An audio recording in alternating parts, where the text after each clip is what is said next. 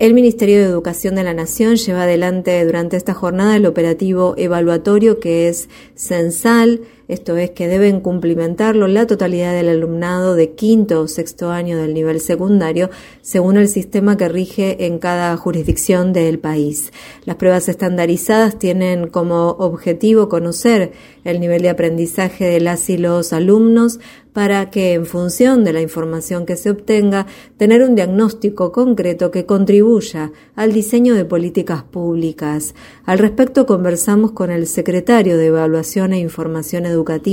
el licenciado Germán Lódola.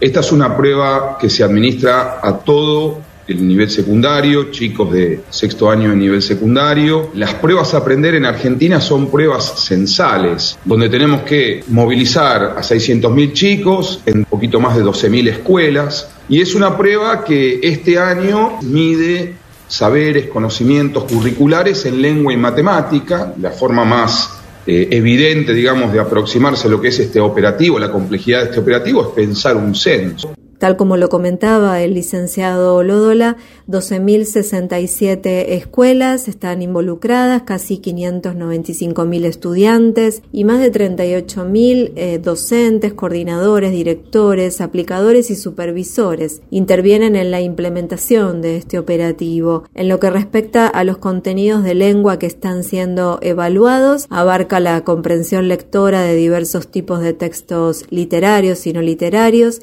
así como la capacidad de extraer, interpretar, reflexionar y evaluar. En el caso de matemática, que es otro de los ejes que están siendo evaluados, la capacidad cognitiva general de resolución de problemas a partir de ítems de opción múltiple, tales como reconocimiento de conceptos y propiedades, resolución de situaciones en contexto intramatemáticos o de la realidad y comunicación en matemática. Además, en las pruebas Aprender están incorporados cuestionarios complementarios sobre los contextos del aprendizaje, como por ejemplo el contexto demográfico de las familias y las escuelas, así como las políticas que desarrolla la cartera educativa. Es el caso, por ejemplo, del programa Conectar Igualdad, donde se va a examinar el uso que se hace de las netbooks que distribuye el Ministerio de Educación de la Nación. Los resultados de estas pruebas estarán disponibles a partir de 2023 a través de una serie de informes que van a abarcar